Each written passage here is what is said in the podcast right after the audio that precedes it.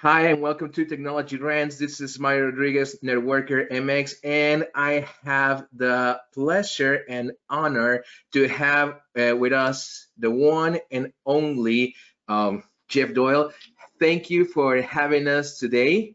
It's a, to me, it's a complete honor to have you.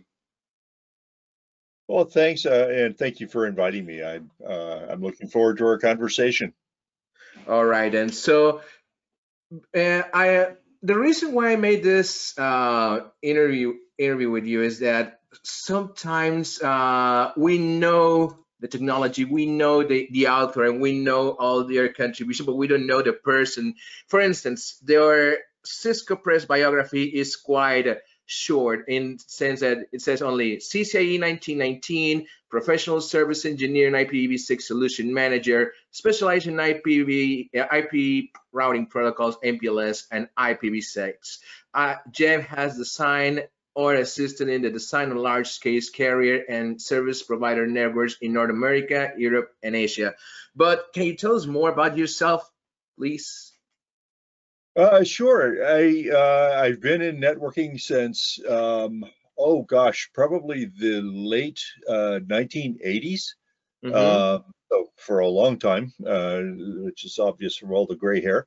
uh, but uh, um, I maybe I'll get into how I actually got into to networking a little bit later because I know you've got a question uh, related to that.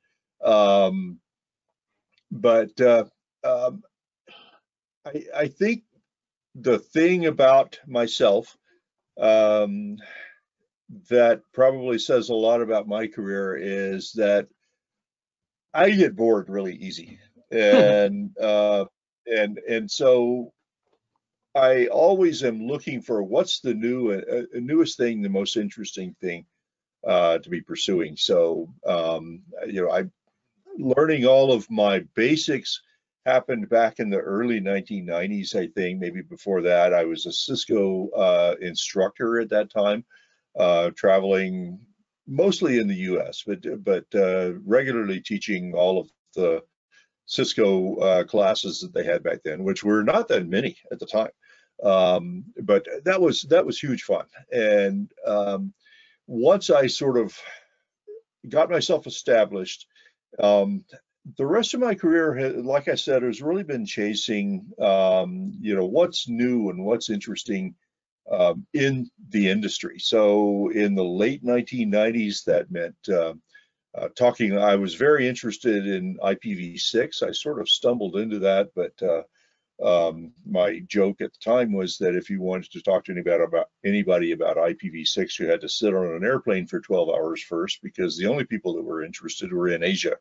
Hmm. So I spent a lot of time traveling around Asia, making speeches about IPv6, doing consulting about it, and all of that. Uh, early 2000s. Um, at the time, what was really interesting there was MPLS uh, and network consolidation. And so spent a lot of time, I was with Juniper Networks uh, during that period.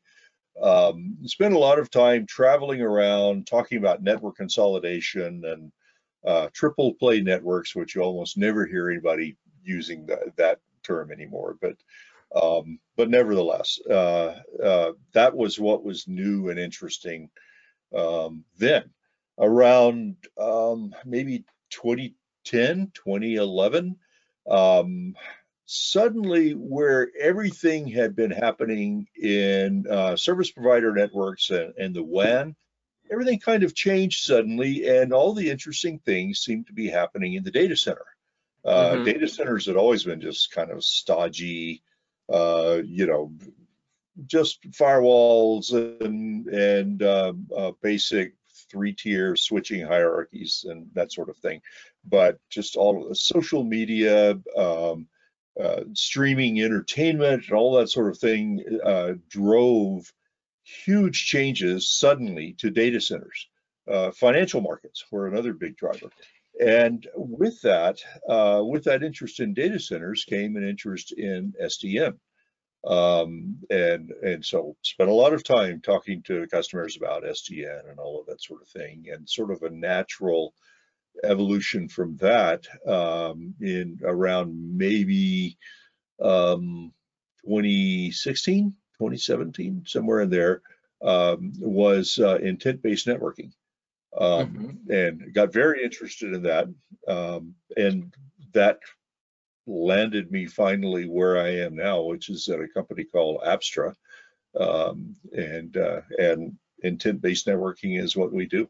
Um, and uh, uh, I sort of I, I got very lucky there. I uh, you know was developing a lot of interest in IBN, and um, the president of Apstra was uh, an old friend of mine. So I sent him an email one day saying, you know, if you could ever use somebody like me, and three weeks later I was working there. so, uh, yeah. So anyway, that a long story to say that's that's sort of the arc of what I've been doing across my career. All right. So yeah, going a little back in that case, Mhm. uh, while you were studying on your own, or even in your early years of your career, because as you're telling me, you've been more involved into a lot of projects, and you've seen the changes in technology, and you've seen the evolution in technology. What took you to go and become an, auth- an author, uh, to write a book or a series of books? Yeah, that uh, that that's kind of an interesting. Um, I, I sort of stumbled into it, believe it or not. Um, I've uh, throughout my uh, college years and well, really going all the way back to high school, I've been a history buff, uh, and also I also enjoy literature. Uh, so uh, so I do a lot of reading. Um, and one of the motivations behind enjoying history is that I really enjoy understanding the background stories of, of, of you know, whatever's going on in the world or whatever thing I'm interested in. And I think that has influenced a lot of the way I write. Um, so I mentioned that I was a Cisco instructor in, in uh, the early 1990s, and I always thought, you know, I'm, I'm enjoying this so much. I'm enjoying the technology so much. Someday I would love to be writing some books uh, about it. And um, and I thought, well, maybe the first step is to start by trying to get some articles published. Uh, wrote one article for um, for a publication that existed at the time called Cisco World that was still a paper publication, I'm sure they're long out of existence, on how to design access lists. Mm-hmm. Which sounds pretty mundane now, but uh, but back then in 1994, maybe, um, you know, there, that was still one of those things that a lot of people wondered about. You know, you know, I can never get my access list to work the way I want. Uh, so I wrote that article, and based on that one article, Cisco Press actually contacted me and said, uh, "We liked your article. Would you like to write a book?" Wow. um, yeah, and at the time they were a new publication.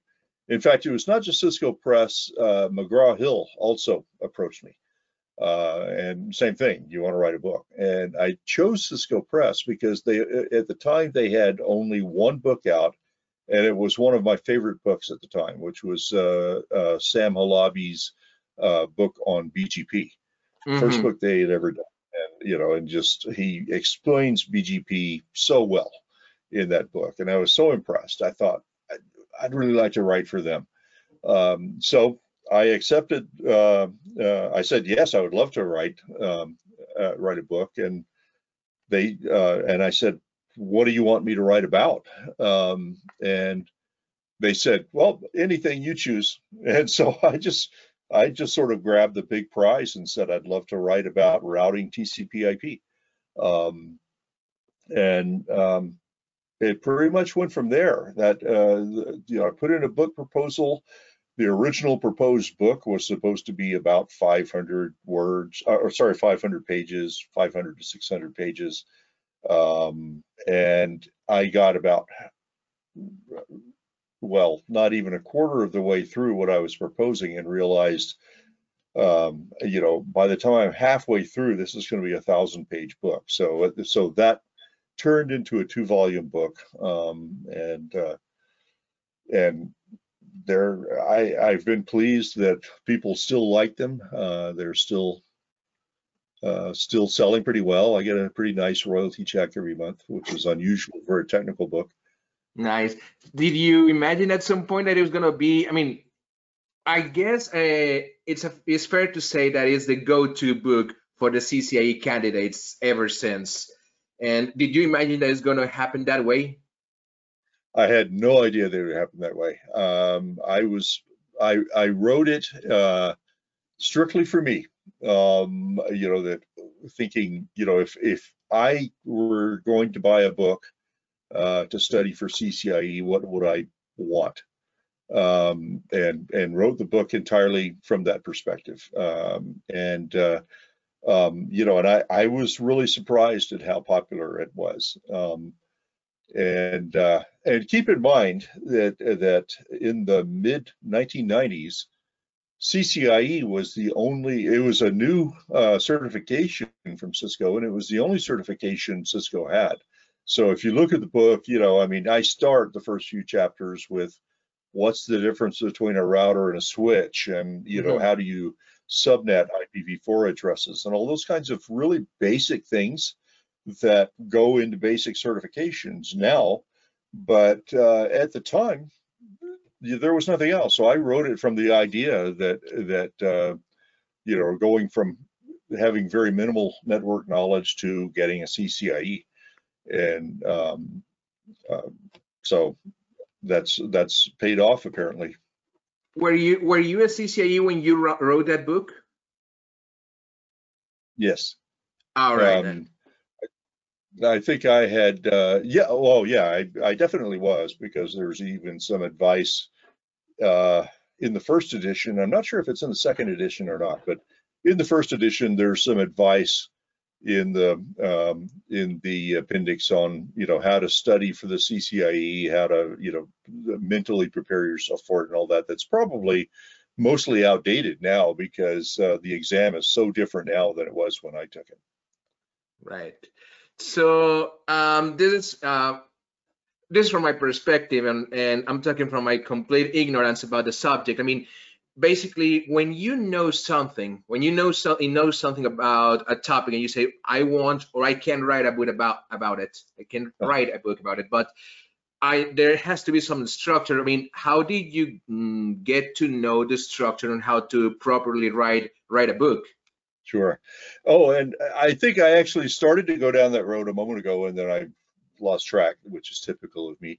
Um, uh, I, I, mentioned that that uh, I'm I love history, right. and you know, and and I like to understand the background of it, anything that's going on. So if you want to, uh, you know, read about the American Civil War, you know, mm-hmm. well, what to me, what is really interesting is well, what were all the politics and you know and the and the social conditions and everything that led up to that uh, that really helps you understand you know that event itself and i write from that same perspective um, uh, for technical books of not just you know here's ospf and how ospf works but what's the background uh, of that? What you know, what were sort of the predecessors that led up to OSPF? Um, in uh, volume two, uh, where I talk so much about BGP, um, you know, there's a whole chapter that begins with, well, what were the predecessors of of BGP?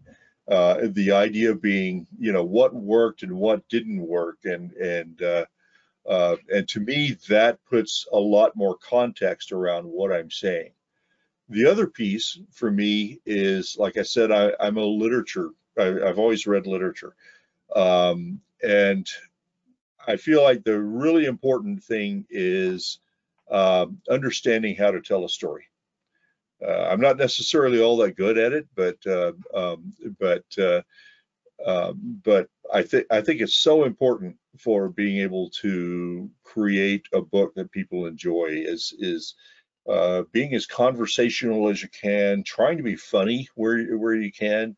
Um, you know, just little distracting, entertaining things like uh, you know all of my books. The routers all have some silly names. Uh, you know, it's just you know something that might make the reader smile a little bit.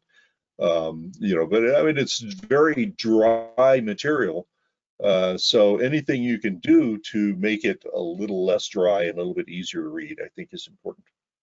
Right. Do you have, you're totally uh, right on that because sometimes uh, it's when you are a participant on a class, it's very difficult because you just don't have to like uh, concentrate and focus on the class. We have uh, the life going on, work life and the house and everything. So when you go to a boot camp or when you go to a class or courses, it's it can be it, it becomes really difficult for the people that's that's going there.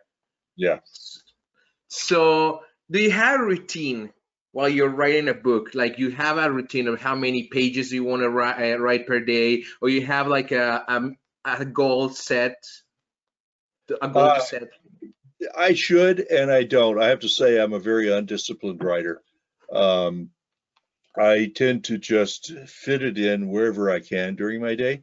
Uh, when I was writing the TCP/IP books, I was a lot younger, obviously, um, and I basically my writing routine would be, you know, after the family was had all gone to sleep, I would start writing about 10 o'clock in the evening and work till maybe two o'clock or three o'clock in the morning.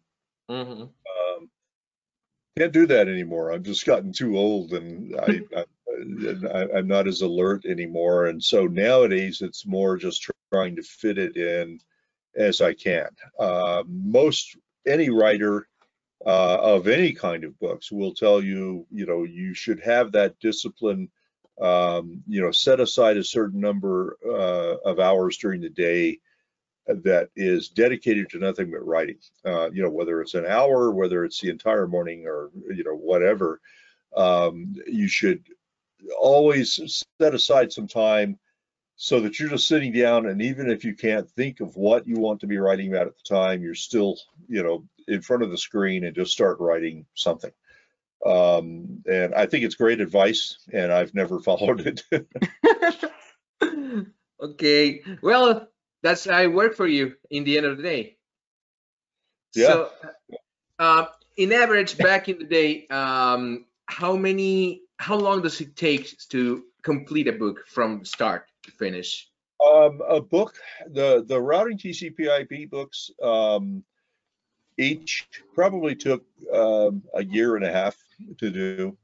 Um, and that's that's writing very regularly on it. Uh, I have lots of friends who are authors, and they all say the same thing about the first book they ever did. Is I had no idea how much work it was, um, and, and, you know, so if you're writing a book, um, especially a book in this industry, um, to make money, it's it's not profitable financially at all uh, for the time investment you have.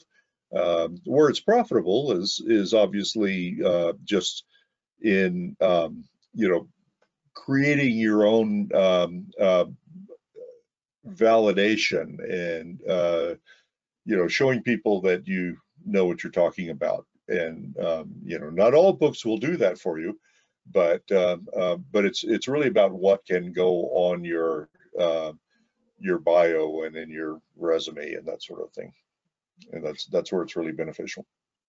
Totally. So in your in your career you tell me that you've been going through a lot of different technologies and you've been an instructor as well.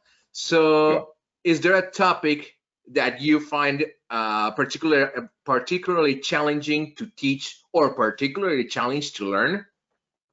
Um, for me, it's probably what I'm doing right now, which is uh, network automation and network pro programmability. Um, yeah. And I mentioned, uh, you know, working for Apstra and, and working with uh, intent-based networking. Um, everything I've done throughout my career is pretty much, you know, you have a router or a switch and you get on the CLI and, and you understand the protocols, you understand how to program, uh, program those. Um, but with intent-based networking and more broadly with automation and programmability, uh, it's all about it's all about the software and speaking to devices through the API and all of all of that sort of thing. Um, and that's something very new for me. I've never really been in a software only environment before. Uh, never worked for a software only company before I joined Apstra.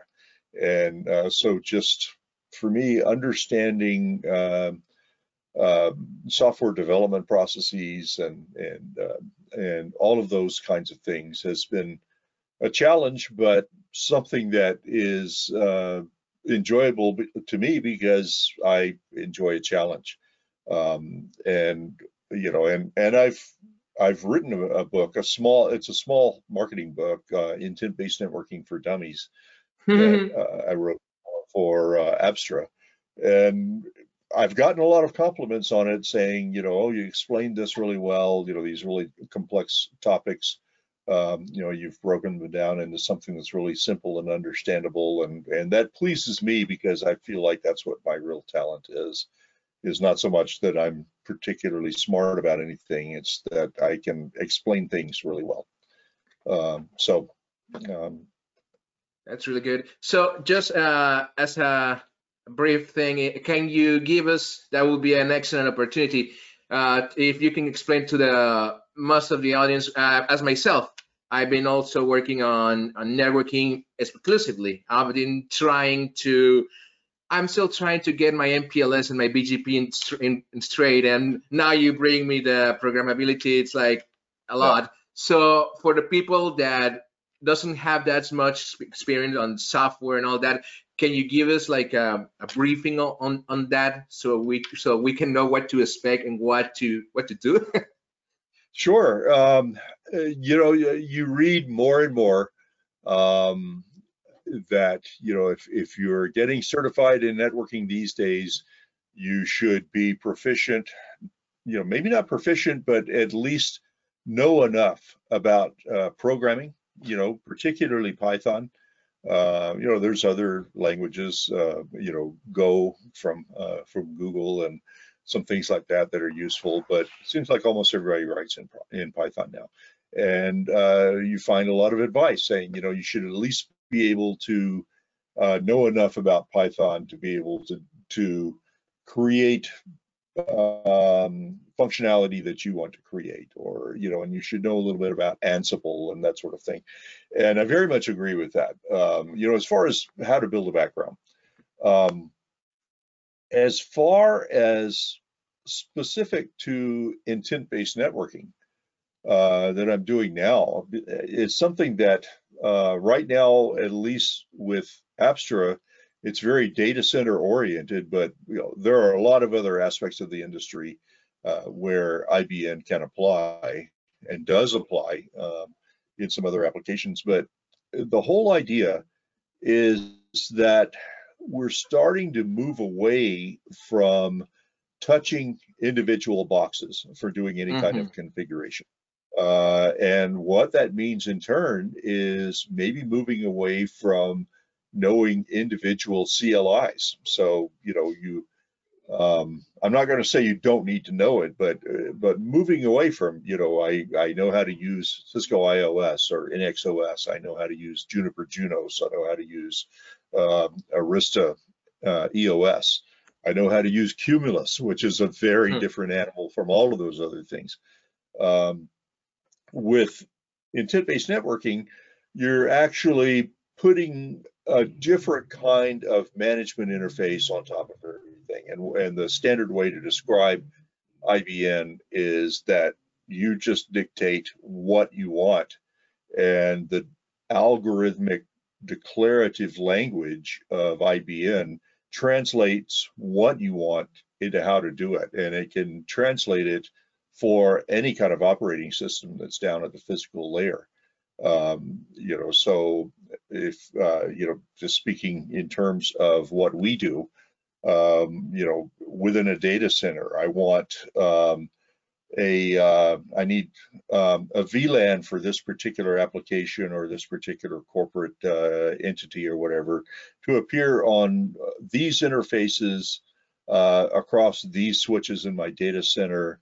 Uh, on this particular VLAN, I need to connect all of those VLANs at the forwarding level with VXLAN and then uh, manage all that at the control plane level with um, uh, BGP EVPN.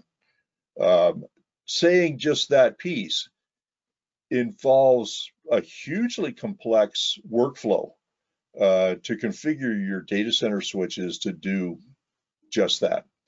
Um, but with IBN, it'll do it all for you and it'll translate it to a bunch of different languages. So if you happen to have uh, Cisco Nexus in your network and you also have some um, Arista uh, boxes in your network, maybe you have some uh, Juniper QFX switches in your network uh, in, in the data center, IBN will take care of, of translating what you wanted into all of those individual languages and it pushes it down to those boxes uh, via APIs.